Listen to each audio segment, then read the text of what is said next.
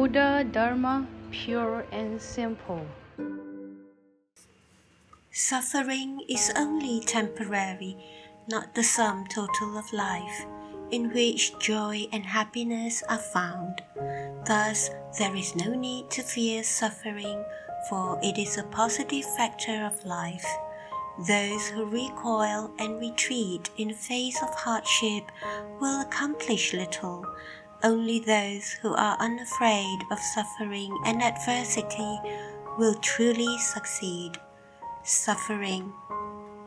Ever since I became a monastic at a young age, I would always hear people say that life is hard, life is a sea of suffering, or life is full of adversity.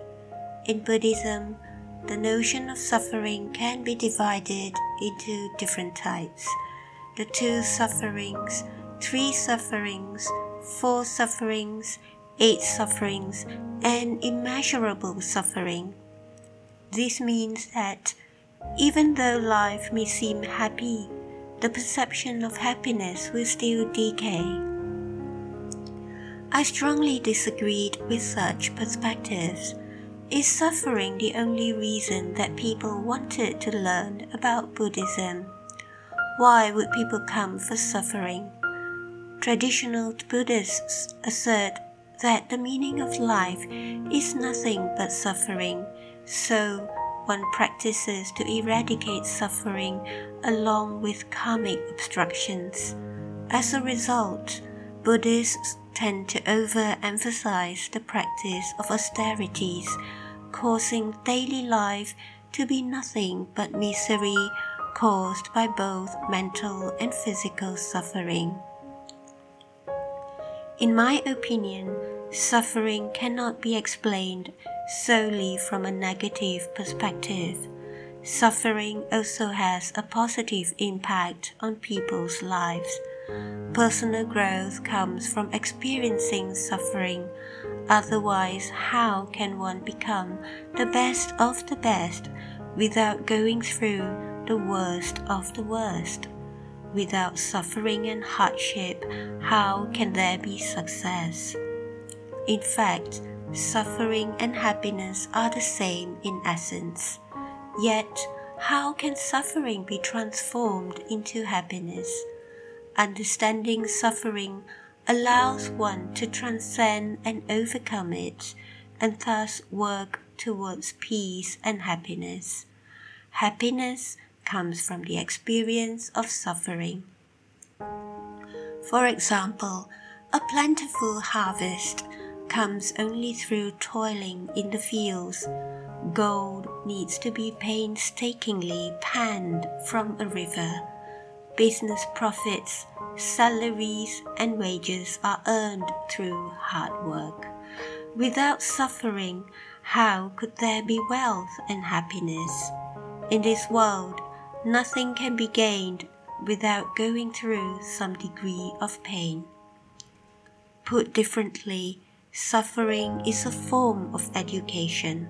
For instance, children find studying to be a form of suffering, but such training is what develops knowledge. Children find chores troublesome, but it helps them foster diligence and determination which will develop into beneficial lifetime habits. Suffering is a form of strength.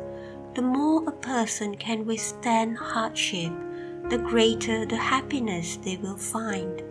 It can be likened to lifting weights.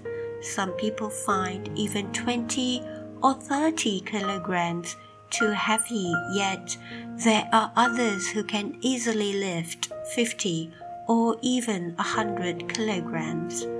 As such, life is a different experience for those unafraid to face suffering. Suffering is a kind of sustenance. Without the trials of natural disasters, people would not know how to adapt to the changes in the environment. Without man made calamity, people would not know how to prepare for adversity. Thus, suffering is essential in life. Suffering is a type of training. Many Buddhist practitioners purposely undergo austerities using suffering to train themselves. Likewise, without training strenuously, how can athletes win gold at the Olympic Games? Hunger and cold can be suffering. Being mistreated, blamed, and wrongfully accused are also suffering.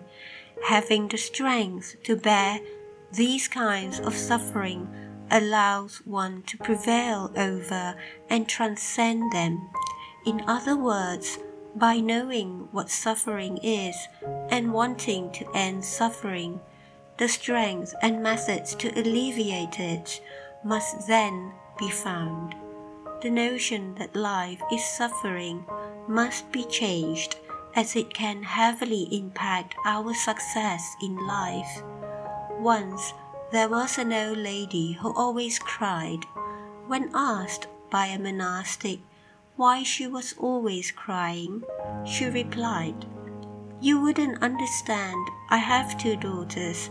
The oldest is married to an umbrella maker, and the youngest is married to a noodle maker. On sunny days, all I think about is how hard life must be for my eldest daughter, since no one buys umbrellas. And when it rains, all I think about is my youngest daughter, who won't be able to dry noodles under the sun and sell them. I cry for them. Madam, don't think that way. You can change your perspective on things, said the monastic. I can? How? From now on, whenever it's raining, don't think of your youngest daughter. Instead, think of how many umbrellas your eldest is selling.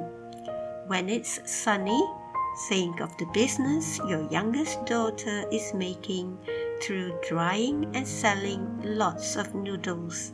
If you change your perspective in this way, so too will your experience of suffering and happiness. Oh, change is possible, said the old lady. In this way, the old lady changed her way of thinking and stopped crying. Instead, she beamed with happiness every day. She was happy for her eldest daughter when it rained, and happy for her youngest one when it was sunny. No longer was she known as the crying woman, she was now the smiling woman. I, likewise, would like to change the Buddhist perspective of agonizing over affliction and suffering. Life is short. A person can only experience so many springs and summers in one lifetime. We are not born into this world for suffering we come into this world for joy and happiness. Suffering is only temporary, not the sum total of life, in which joy and happiness are found. Thus, there is no need to fear suffering, for it is a positive factor of life. Those who recoil and retreat in the face of hardship will accomplish little. Only those who are unafraid of suffering and adversity will truly succeed. Please tune in same time next week as we meet on air.